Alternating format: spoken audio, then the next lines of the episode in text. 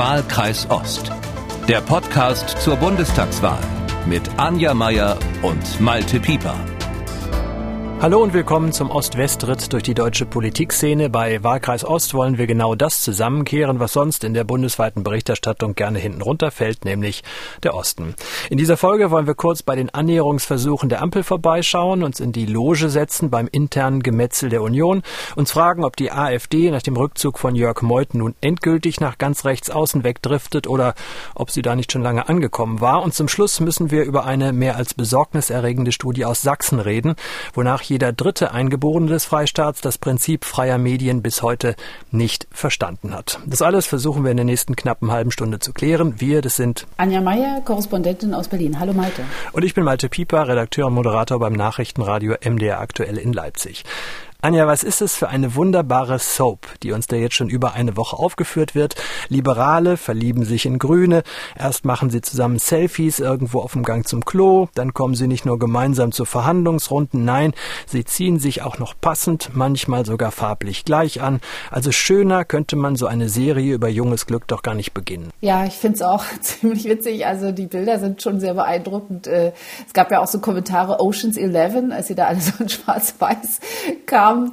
Äh, und ich habe so gedacht, naja, so ein bisschen vielleicht auch wie so eine Anwaltsromanze oder so, ja. Also alle lächeln, alle sind gut angezogen, alle sind fit, ja, und in ihren besten Jahren. Jetzt sind das ja alles absolute Medienprofis und die ganz bewusst mit der Macht der Bilder spielen, auch mit uns spielen, die wir diese Bilder einsetzen, die wir über diese Bilder jetzt reden.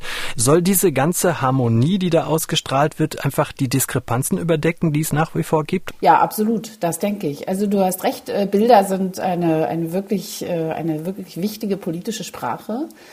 Und ja, da soll jetzt zusammenwachsen, was ja eigentlich nicht so richtig zusammengehört, um jetzt mal Willy Brandt ins Spiel zu bringen.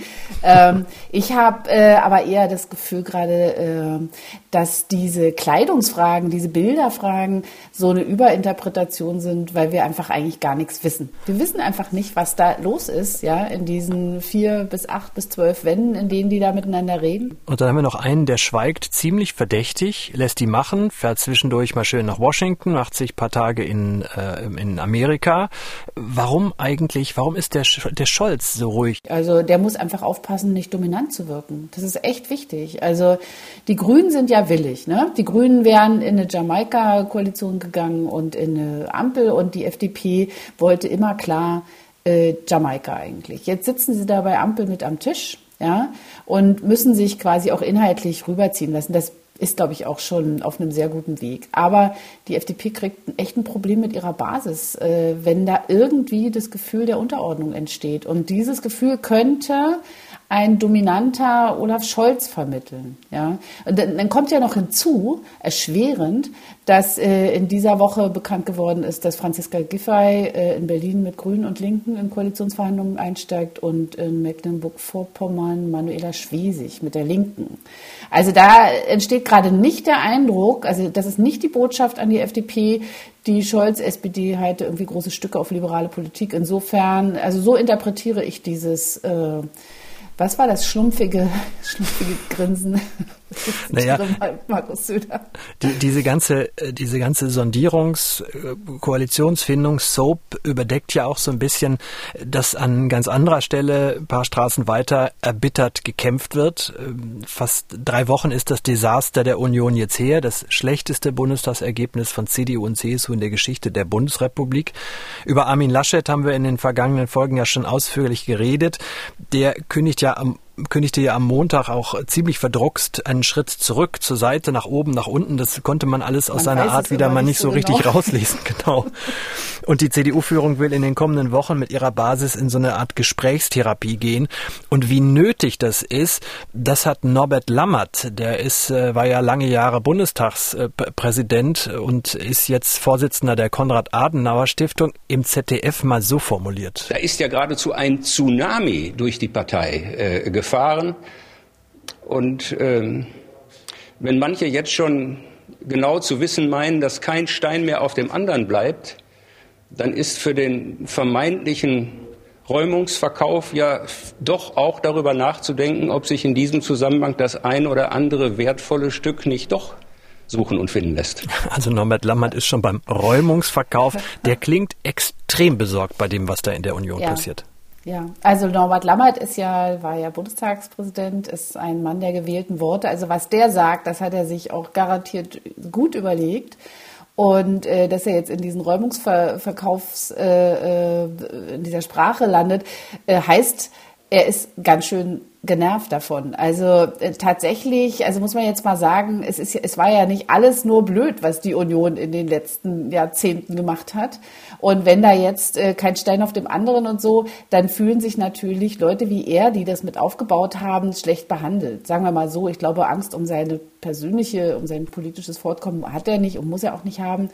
Äh, aber natürlich, es gibt auch so ein paar alte Werte, die die Union verkörpert und die sieht er halt in Gefahr. Aber ich glaube trotzdem, ich habe das auch äh, gesehen, dieses Interview mit großem Interesse, weil äh, Norbert Lammert eben, wie gesagt, eher so ein bedächtiger Typ ist, dass äh, ich glaube, da, das wird nicht funktionieren. Also in der, in der Partei, in der ganzen Union wird rebelliert gerade. Da kommt er nicht weiter mit seiner Mahnung. Aber da ist ja auch einer, der, bei dem passt das Bild ja tatsächlich mal von der Statur vom Elefanten im Porzellanladen, nämlich Markus Söder, der absolut nicht aufhören kann. Es gab ja eine ganz tolle Szene, jetzt auch wieder einfach, die so viel über ihn sagt. Da war er beim Verbandstag der Jungen Union in Bayern. Armin Laschet ist schon geschlagen, er liegt am Boden, er macht seitwärts, also diese Bewegung, über die wir gerade gesprochen haben, wo man nicht so richtig weiß, hat er sich jetzt schon als Hinterbänkler eingerichtet oder nicht. Aber er, er ist eigentlich kein Thema mehr und trotzdem muss der Markus wieder nachtreten, weil äh, er dann lieber mit dem Chef der Jungen Union redet. Das hören wir gleich, wie er ihn anspricht als CDU-Vorsitzenden, da einfach nur auf den Tonfall achten und die, die Keile zurück kommt dann auch umgehend, äh, nämlich beim nächsten Parteitag von Schleswig-Holsteins Minister Ministerpräsident Daniel Günther. Also so viel, wenn wir das jetzt gehört haben, zum, zur Diskussionskultur in der Union. Tilman, ich spreche dich jetzt mal stellvertretend an, als für die ganze CDU. Du bist für mich heute quasi der CDU-Vorsitzende. Diese Eigenschaft, äh, ich sag mal, andere in ein schlechtes Licht zu stellen, um selbst besser zu glänzen. Ich bin ja Politikwissenschaftler. Bei uns nannte man das damals Södern. Anja, fällt uns da noch irgendwas zu ein, zu dem, was oh. die da aufführen? Ja, also es ist, es ist kläglich, muss man auch sagen. Also das eine, was ich irgendwie denke, wenn ich jetzt gerade den Söder höre, das klingt natürlich eigentlich wie Seehofer. Ne? Also das ist so ein Wiedergänger-Ding, dem wir hier gerade beiwohnen. Da überreißt einer, der, hat, der versteht nicht, wann es auch mal vorbei ist, ja, wann der andere wirklich geschlagen ist. Er muss noch mal hinterher treten. Und dabei Und, steht der äh, selber ja nicht glücklich da. Ich meine, 31 Prozent für die CSU, die, eben, die hätten eben. den weg rausgejagt, aber sofort vor Jahren ja, noch. genau, genau. Das ist ja, das ist ja das Krasse. Nur weil die CDU so schwach ist, gilt die CSU sozusagen und ihr Chef sozusagen als äh, der große Mann gerade, was natürlich auch lächerlich ist. Deren Ergebnisse in, in Bayern sind auch wahnsinnig schlecht. Also und äh, da äh, hakt es jetzt auch gerade. Also genau, die Junge Union hat jetzt am letzten Wochenende seinen Namen aus einem Leitantrag wieder gestrichen, der schon drin stand. Und was hat er gemacht? Prompt hat er für dieses Wochenende, also hat Söder seine Teilnahme am Deutschlandtag abgesagt. Das ist quasi der Junge Union Parteitag. Also man sollte es sich nicht mit der, mit der Zukunft der Partei verscherzen. Aber er macht es eben. Es ist halt so ein großes Ego bei mageren Ergebnissen. Also es ist wirklich, ähm, ja, hätte ich nicht gedacht. Ich dachte, der hätte sich da ein bisschen besser im Griff, aber nee, hat er nicht hat so ein bisschen Kindergartenformat, so Sandkasten-Förmchen spielen. Jetzt ja, es ist aber dabei nicht lustig, Malte, weißt du? Also ich meine, die, die, die zerlegen sich gerade, ich möchte mal wissen, wie sie das wieder einsammeln wollen. Das ist, äh, sehe ich gerade gar nicht. Und vor allen Dingen, wer das Ganze einsammeln soll, beispielsweise bei der CDU, die braucht ja dann nach diesen Bewegungen von Armin Laschet einen neuen Vorsitzenden. Da haben sich gleich vier, fünf, fünf, glaube ich, fünf Jungs aus Nordrhein-Westfalen ins Spiel geworfen. Kennen wir alle schon. Norbert Röttgen, Friedrich Merz, Jens Spahn, Herr Brinkhaus und ähm, hilf mir der junge Mann Carsten aus Pader Carsten Linnemann aus Paderborn, ja. der seit 20 Jahren aussieht wie 24, aber inzwischen auch Mitte 40 ist. Das mhm. sind wieder alles Jungs aus Nordrhein-Westfalen das sind wieder alles Gesichter, die ich schon 30 Jahre kenne im Grunde genommen. Aufbruch sieht doch auch anders aus bei der CDU, oder? Ja, das ist wirklich, äh, ich finde das auch, also der, wenn man die Bilder sieht, also wenn man dann so die Nachrichten schaut und man sieht so diese fünf so wie so Spielkarten nebeneinander gesetzt und man denkt so, sag mal, Leute, ihr seid doch alle Nachbarn quasi, also ihr seid doch sogar aus demselben Landesverband. Habt ihr nicht mal Zeit, abends euch mal auf ein Bier zu treffen und die Sache mal zu regeln. Das ist das eine. Das andere ist aber, es ist überhaupt kein Aufbruch, wenn, man einfach immer wieder dasselbe Personalangebot macht. Also das, das ist ja das, was, dem wir gerade beiwohnen und das ist auch der, ein Ausdruck der tiefen Krise ja, der CDU. Also das sind jetzt alles die gleichen Leute, nur eben jetzt ein Jahr später ohne Armin Laschet. So. Aber äh, wenn die es schaffen würden, sich da jetzt doch mal zu treffen und mal Zeit für ein Bier hätten, also das jetzt im übertragenen Sinne, aber ich finde, das ist ja gerade so lachhaft, dass da Leute aus demselben Landesverband äh, sich rangeln. Aber dann könnte man, also was jetzt hier gerade in Berlin so ein bisschen der Schnack ist, äh, ich zähle es mal kurz auf, aber ob das so kommt. Merz wird Fraktionsvorsitzender, Spahn Parteivorsitzender und äh, Carsten Lindemann wird Generalsekretär. Äh, aber der Witz ist, den äh, ich hier beobachte, ist, dass es geht überhaupt nicht um Inhalte, sondern es geht nur um alte Rechnungen und das Befriedigen von persönlichen Machtansprüchen. Also, und ich meine, die Union, die CDU hat 440.000 Mitglieder. Das muss man sich mal vorstellen. Das ist riesig, ja. Und das ist also eine Breite und eine Fülle, die meinen, irgendwie so ein paar Jungs aus NRW abbilden zu können. Also da sind kein Ost-West dabei, sind keine Frauen dabei. Die sind alle so zwischen Mitte 40 und äh, Ende 50, obwohl, nee, stimmt, äh, März ist 40 ist ein bisschen stimmt, älter. Ja, ja, hm. Ja, also keine Arbeitgeber, Arbeitnehmer. Also man kann, man könnte doch mal so ein bisschen so eine Vielfalt reinbringen, aber nein, die haben sich einfach verbissen und machen sich jetzt so gerade die Partei zur Beute und gucken mal, wer gewinnt. Es wird ja sogar noch viel schlimmer. Als gebürtiger Westfale würde ich das natürlich begrüßen, weil sie alle drei Westfalen sind. Das heißt, sie kommen auch nur noch aus einem Teil von Nordrhein-Westfalen, nämlich aus dem äh, östlichen, bleiben? aus dem spaßbefreiten Teil, der keinen Karneval kennt, wo man äh, eigentlich nicht so fünf Grade sein lässt, sondern immer sehr ernst äh, über die Ackerfurchen äh, zieht. Ach naja, die sind schon ganz nett eigentlich. Also ja, kann schon sein, dass du das so siehst. Aber äh, der Osten versucht da ja jetzt so ein bisschen Feuer reinzubringen und die Jungs zum Teil aus Ostwestfalen ein bisschen auseinanderzutreiben. Aus Sachsen, aus Thüringen. Wir gehen mal in dein Bundesland nach Brandenburg. Da kommt der Ruf nach einer Mitgliederbefragung, dass es eben nicht mehr die Gremien, die alten Herren sind, wie im Fall von Armin Laschet, die auskungeln, wer nach oben gehört, sondern wir hören mal Jana Schimke, Rangsdorf südlich von Berlin, immerhin Fraktionsvize der Union. Die argumentiert so. Das war ja das Problem der letzten Jahre, das wir hatten, dass ein Bundesparteitag entschieden hat, der natürlich dazu auch legitimiert war, aber dessen Entscheidung, glaube ich, relativ wenig das Empfinden der Menschen hier vor Ort, unserer Mitglieder vor Ort wiedergespiegelt hat. Aber Anja, wenn du dein Ohr in die brandenburgischen Weiten auswirfst, quasi mhm. direkt vor dein Haus, was rufen denn diese Weiten? Welche, welche, welche Kraft soll es denn machen bei der CDU? Oder fällt den Weiten Brandenburgs eigentlich, wenn sie ehrlich sind, auch keiner mehr ein? Naja, das kann ich jetzt, ich sitze nicht so, bin nicht so tief im Landesverband Brandenburg der CDU verankert, aber äh, tatsächlich ist es ja, was, was äh, Jana Schimke da sagt, da hat sie doch auch recht. Also äh, was sie da beschreibt, äh, ist eigentlich dass der Parteitag soll ja die Basis repräsentieren, aber tatsächlich sitzen ja da, sitzt da das Führungspersonal ab Kreisebene. Ja, aber wo, wo, will denn die Basis anderes Personal her? Ich, also mir fällt jetzt ehrlich gesagt sehr, bei sehr viel Nachdenken auch naja. jetzt keine Zugkraft bei der CDU ein. Wer ist es denn? Wir ja, können den das, ja vielleicht das, äh, ausrufen äh, nein, Das kann ich, nee, nee, den können wir nicht ausrufen. Also sagen wir es mal andersrum. Wenn es um die Verteilung von Macht geht, da findet sich immer jemand. Also das muss man halt, äh, viele Leute werden, glaube ich, auch einfach nicht gesehen. Also was wir hier gerade erleben, ist doch quasi eine, eine Rangelei der gehobenen Parteiebene, ja, bis oberste Ebene. Was da drunter passiert, was die Leute tatsächlich vor Ort machen, in der Parteiarbeit, aber eben auch wirklich lokal, wird ja überhaupt nicht gesehen. Und äh, da hat die CDU ein Repräsentationsproblem. Ich wollte eigentlich ganz woanders hin, eben bei der CDU. Ähm, der Nachwuchs in den Parteien, dass Leute in Parteien gehen und sich engagieren, hat doch mhm. rapide nachgelassen. Der Wille, sich in Parteien zu engagieren, hat rapide nachgelassen. Der Wille, sich öffentlich auch von uns verbrennen zu lassen, ständig kritisieren zu lassen, bei jedem Fehltritt äh, vor die Wand gestellt zu werden, all das mhm. hat doch sehr stark nachgelassen. Wir haben es ja immer sehr einfach, weil wir können kritisieren, wir müssen es ja nicht besser machen. Das ist aber auch unsere Aufgabe.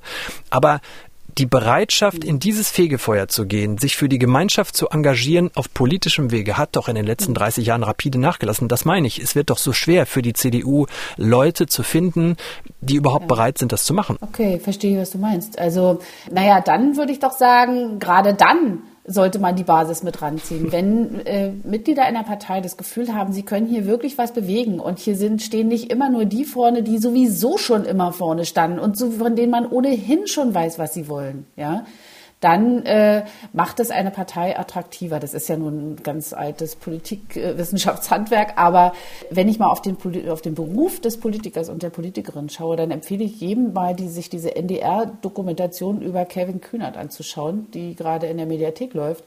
Da kann man nämlich mal sehen, ich habe das gesehen, ich wusste sehr viel schon vorher über den Beruf des Politikers. Aber da habe ich gedacht, was für ein Scheißjob, Entschuldigung. Aber das möchte man eigentlich nicht. In kargen Büros bei Filterkaffee sitzen, irgendwie ständig irgendwie das große Ganze im Blick haben und dabei äh, permanent rumkämpfen um Niggeligkeiten.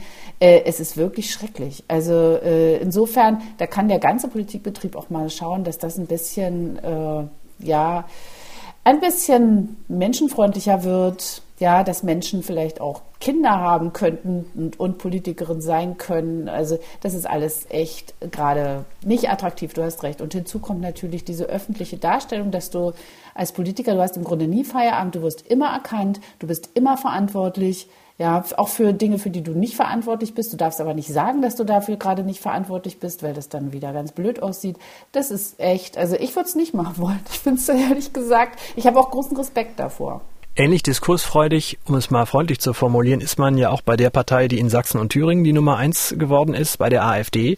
Nach sechs Jahren kündigte Jörg Meuthen an, nicht nochmal als Bundessprecher zu kandidieren, was aber natürlich, so sagt er, nichts damit zu tun hat, dass er sich gegen den rechten Flügel seiner Partei nicht mehr durchsetzen konnte. Hören wir mal seine Begründung hier bei MDR aktuell. Das Fass ist nicht übergelaufen, überhaupt nicht, sondern das ist Ergebnis einer lang herangereiften Entscheidung. Ich habe mich schon länger mit der Frage befasst, ob ich denn wirklich eine vierte Amtszeit in dieser Funktion anstreben sollte und war eigentlich schon sehr früh der Auffassung, dass dreimal äh, gewählt genug ist. Das ist eine Amtszeit von sechseinhalb Jahren insgesamt gewesen.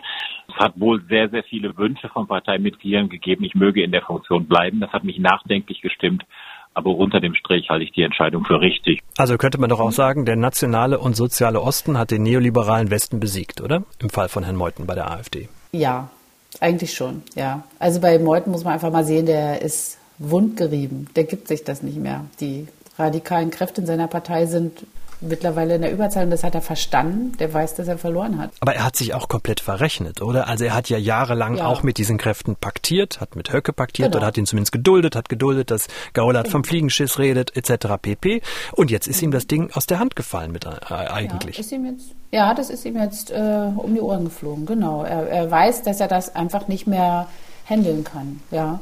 Das äh, ich finde auch, finde auch gut, was du gerade sagst, weil das ist ja nun nicht so, dass äh, man jetzt sagen kann, äh, Herr Meuthen wäre so, so, ein ganz, so ein ganz weich gewaschener AfDler. Das ist er ja nicht. Er hat ähm, sein Amt als Parteivorsitzender eben nicht so genutzt, dass man irgendwie so ähnlich, ja, so ein bisschen so wie, wie in der CDU, ja, wo, äh, wo äh, ähm, Armin Laschet sich nicht groß äh, zu jetzt habe ich schon vergessen, wie er heißt, Hans-Georg Maaßen, äußern wollte. Also man lässt es laufen, man sagt irgendwie, naja, das sind so, das sind so ganz kleine Teile, das geht mich ja, das, was, was, äh, was bewegt mich das groß? Aber natürlich, es äh, verändert die ganze Partei. Also was du nicht, was du nicht einfängst, das wird sich vergrößern. Das ist eben so. Anja, Frau Hickmann aus der Nähe von Pirna, Sächsische Schweiz, hat uns geschrieben, weil sie findet, wir lassen bei der Betrachtung der AfD immer einen Teil weg. Frau Hickmann sagt, ich bin Ende 30 und sie schreibt, bei uns hier war die Bundestagswahl im September geprägt von Nichtbeachtung von uns und durch die Diffamierung des Marco Wanderwitz. Ich bin meines Erachtens sehr demokratisch und dem Grundgesetz verpflichtet, schreibt Frau Hickmann, aber ich kann nicht verstehen, warum es zum Beispiel immer noch einen Unterschied in Ost und West bei den Löhnen gibt, obwohl wir hier im Osten doch sogar länger arbeiten als im Westen. Und Frau Hickmann wirft der alten Regierung Untätigkeit vor und schreibt, momentan sind die Ostdeutschen das ungeliebte Kind, welches durch schlechte Erziehung die Demokratie nicht verstanden hat. Dabei haben viele hier im Osten die Demokratie sehr wohl verstanden und zeigen es mit der Wahl der AfD, indem sie dadurch Protest üben. Also mhm. ist die Wahl der AfD ein Hilferuf? Naja, also ist, ist äh, Frau Hickmann deutet das ja so ein bisschen an, ne? durch die Wortwahl mit den Eltern und dem Kind. Also quasi ein Unterlegenheitsgefühl äh, zeigt sie ja da, formuliert sie. Äh, und ihre, quasi ihre, ihre Schlussfolgerung ist, ich wähle Protest, vielleicht passiert dann endlich was. Also, weil das, was sie da beklagt hat, ist ja völlig richtig, ja. Also diese Ungleichheiten, die sind einfach echt nicht hinnehmbar. Ich finde das auch. Aber ich habe auch ein Problem damit. Also, wenn ich jetzt nochmal zurückschaue. Also zum Beispiel, wenn man sich die äh, Linke anschaut. Ja, das galt ja auch viele Jahre als Protestwahl im, in Ostdeutschland, nämlich sozusagen, uh, da habt ihr ein bisschen Schiss da drüben, ne? Das sind die Kommunisten, die wählen wir jetzt. Und dann, was ist passiert? Es hat sich eigentlich äh, da nicht viel verändert, äh, weil genauso wie die AfD hatte die Linke keine Handlungskompetenz, vor allem im Bund. Und darauf kommt es an. Ja, das ist das eine. Und zum anderen muss man um wahrgenommen zu werden, eine radikale Partei wählen, also eine sich radikalisierende Partei, also eine, die findet, dass zum Beispiel jetzt aktuell die Hilfskräfte der Bundeswehr und deren Familien mal schön in Afghanistan bleiben sollen und einfach die, ja, also das muss man sich einfach nur mal vorstellen, welche Ängste die da aushalten müssen. So eine Partei, die verächtlich und auch gewalttätig teilweise gegenüber den Vertretern anderer Parteien auftritt. Also ich finde nämlich nicht, also ich verstehe, was Frau Hickmann meint, wirklich, aber Demokratie verstehen, wie sie es sagt jetzt, heißt ja für mich nicht nur die Hebel der Demokratie zu ziehen, sondern auch so einen mitmenschlichen Respekt zu haben. Und da, äh, ja, es tut mir leid, dass ich da so emotional werde, aber also ich, so als gelernte Ostdeutsche, ich, für Antifaschismus ist für mich eben auch so ein Teil der DDR-DNA. Da fange ich gleich an, Dialekt zu sprechen, weil mich das so aufregt. Also ich verstehe, dass man Protest wählt, aber ich verstehe nicht, warum man äh, Leute wählt, die andere verachten. Das kriege ich einfach nicht zusammen. Und aber, ich glaube, aber, da gibt es klügere Alternativen. Aber Frau Hickmann hat doch in einem in jedem Fall recht. Auch jetzt durch die Wahl der AfD, dadurch, dass Sachsen mhm. in Thüringen in großen Teilen blau wieder geworden sind, mhm. auf der Karte der Wahlkreise, gucken, jetzt alle hin, gucken ne? auf einmal ja. wieder der Westen hin und sagt, ja. oh, aber das was machen ist da los? Sie doch bei, nach jeder Wahl. Das machen Sie doch nach jeder Wahl. Also egal, ob das jetzt die Linkspartei war 25 Jahre lang oder jetzt seit, seit sechs Jahren die AfD. Aber Sie würden doch nicht also, hingucken, äh, wenn die Wahlkreise sozialdemokratisch rot oder christdemokratisch schwarz wären. Das ist das eine, aber hingucken verändert doch nichts. Es verändert doch, du veränderst was, indem du Parteien an die Macht bringst, die tatsächlich Handlungsspielraum haben. Und das hat die AfD eben nicht.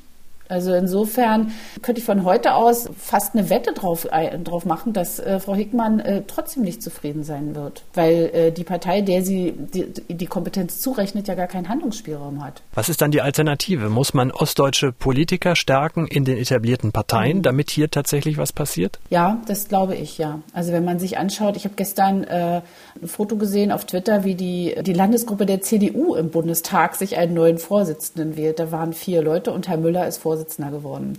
Das muss man sagen, wenn du dir mal die Landesgruppe von NRW zum Beispiel anschaust oder so, das ist einfach, die Ostdeutschen sind unterrepräsentiert, stark unterrepräsentiert. Das hat überhaupt nichts, äh, also kann ja schon sein, dass da Landstriche irgendwie dünn besiedelt sind. Aber sie brauchen mehr Sichtbarkeit und mehr Teilhabe. Und äh, wer das nicht verstanden hat, der gibt quasi einen Teil dieses Landes politisch auf. Und meine Antwort darauf ist ja, man muss sich als Bürgerin irgendwie tatsächlich vor jeder Wahl, ich gehe total gerne wählen, äh, mit den Kandidatinnen und Kandidaten und auch ein bisschen mal kurz mit den Parteiprogrammen äh, beschäftigen, auch wenn die zum Teil unerträglich geschrieben sind. Es gibt ja noch sowas wie den Valomat. Und dann muss man eine Entscheidung treffen, die auch tatsächlich mein Leben betreffen könnte. Und äh, wenn Frau Hickmann die AfD wählt, dann weiß ich nicht, äh, dann kann es schon sein, dass sie da im Stadtrat irgendwie was bewegt. Aber äh, da, wo das Geld herkommt, da, wo der, die wirklichen Entscheidungen, die, die strukturellen Entscheidungen getroffen werden, da hat die AfD eben keinen Einfluss. Wie du schon sagst, äh, das Beispiel CDU-Landesgruppe äh, Sachsen-Anhalt mit vier Personen, Thüringen sind sogar nur drei, das ist alles sehr überschaubar geworden. Aber lass uns nochmal in keine Sachsen Gruppen, das ist keine Grüppchen. Macht. Grüppchen, ja. Und das finde ich als Ostdeutsche auch wirklich, also mir tut das richtig ein bisschen weh, das zu sehen.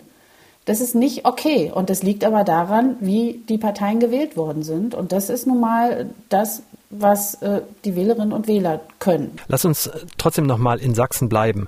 Von dort wurde Anfang der Woche eine gerade für uns Journalisten ziemlich verstörende Studie von der Landeszentrale für politische Bildung veröffentlicht. Die Forscher rund um Benjamin Biegel von der Universität Leipzig haben erstmals die Medienkompetenz in einem ganzen Bundesland untersucht. Und am Ende hatte der Wissenschaftler ziemliche Sorgenfalten auf der Stirn, denn eines seiner Ergebnisse war, dass publizistische Medien Eigentum des Staates sind beispielsweise. Auch bedenklich aus unserer Sicht ist die Auffassung, ähm, dass Journalisten zur Ausübung ihrer Tätigkeit eine Berufslizenz benötigen oder auch, dass Berichte über Minister oder Berichte über ähm, ministeriale Vorgänge erst durch den jeweiligen Fachminister genehmigt werden müssen. Heißt konkret, 20 Prozent der Sachsen, also jeder Fünfte geht davon aus, dass Medien Besitz des Staates sind. 40 Prozent, also zwei von fünf Rentnern, mal auf die Altersgruppe fokussiert, glauben, dass Medien die Funktion haben, die Bevölkerung zu lenken. Um nur mal zwei Beispiele zu nennen. Jetzt können wir bei den Rentnern 30 Jahre zurückrechnen, da waren die dann 35. Da hatte, hatten Medien die Funktion, die Bevölkerung ja, ja. zu lenken vor 89. Aber wir sind doch jetzt 30 Jahre weiter. Warum kommt das denn nicht an? Tja, also das ist wirklich bedenklich, was du mir hier gerade erzählst. Also ähm, jetzt mal, also ich finde nicht, dass, dass äh, wir in Sack und Asche gehen müssten, aber man muss auch konstatieren, konstatieren, da müssen wir irgendwie bessere Arbeit machen. Also wenn wir das nicht, wenn wir das nicht, äh, äh nicht vermitteln können, ja, wie wir arbeiten, äh, dann ist das äh, blöd. Dann ist das blöd für das Ergebnis unserer Arbeit. Also ich ich, ich kann es noch schlimmer also, machen. Ich, selbst, bei ja. den, selbst bei den Sachsen mit hoher Bildung sagen in dieser Untersuchung, mhm. und es wurden irgendwie 2000 Menschen freistaatweit mhm. untersucht, also bei denen mit hoher Bildung sagen immer noch zwei von fünf, fast 40 Prozent, die Aufgabe von Medien ist, politische Meinungen zu vertreten. Mhm. Also das, also, also ja, ehrlich das gesagt, ja das ist ja, nicht wahr. Ja, ja aber das ist ja ein Zeugnis mhm. mangelhaft fünf mhm. Sätzen. Ja, für wen, ne? Für wen ist das ein Zeugnis mangelhaft fünf Sätzen? Also ich würde fast sagen äh, für uns. Ja, würde ich auch sagen, ja. Also ich, ähm, wenn ich, wenn ich, äh, natürlich kenne ich das auch, auch aus dem privaten Bereich, ne, dass ich so gefragt werde, sag mal, äh, da, da kriegst du doch irgendwie, da kriegst du doch irgendwie ein Papier und dann formulierst du das nur noch mal um und dann steht es in der Zeitung und so. Also das ist wirklich äh, manchmal erschütternd, was da so angenommen wird. Ich erzähle dann immer gerne davon. Ich war ein paar Jahre lang ähm, im Vorstand der Bundespressekonferenz in Berlin. Das ist äh, da, wo die, äh, das kennt jeder, ne, die blaue Wand, wo Steffen Seibert sitzt, noch, noch und äh, die äh, Pressesprecherinnen und Pressesprecher der Ministerien und dann äh, wird zu tagesaktueller Politik gefragt. Und da hatten wir, weil ich im Vorstand war, haben wir manchmal so andere aus anderen Ländern Gäste empfangen, ne? so Journalistinnengruppen, mit denen wir da, die durften dann mal so einer Pressekonferenz beiwohnen. Danach haben wir ein Gespräch geführt, wir haben ein bisschen erklärt, wie das aufgebaut ist, dass wir eben wirklich ein Verein sind und dass wir die äh, äh, Bundesregierung und ihre Sprecher einladen. Also nicht die laden uns ein, sondern wir laden sie ein und so. Das sind so, das ist äh, ein demokratisches äh, Pfand, was wir haben, was nach dem Krieg entstanden ist. Und dann fragen gerne mal Leute so, und wie viele Tage vorher müssen sie ihre Fragen einreichen? Zum Beispiel, ja, das war so eine klassische Frage, wo ich immer dachte, oh Gott, die glauben wirklich, diese Menschen kommen aus Ländern, in denen es eben nicht so gut ist wie bei uns, ja, in denen die Presse nicht so frei ist, die Medien. Und wir denken immer noch, wir haben manchmal diesen Kinderglauben hier in diesem Land, dass äh, Medien sich lenken lassen. Es gibt, ich will das gar nicht abschrecken, es gibt sicher auch äh, Redaktionshäuser, die eine gewisse Richtung haben. Dafür, für diese Unterschiedlichkeit werden sie ja auch gekauft, zum Beispiel Zeitungen und Zeitschriften, ja. Aber es gibt keine Befehle aus dem Kanzleramt, das kann ich versprechen. Das ist amtlich.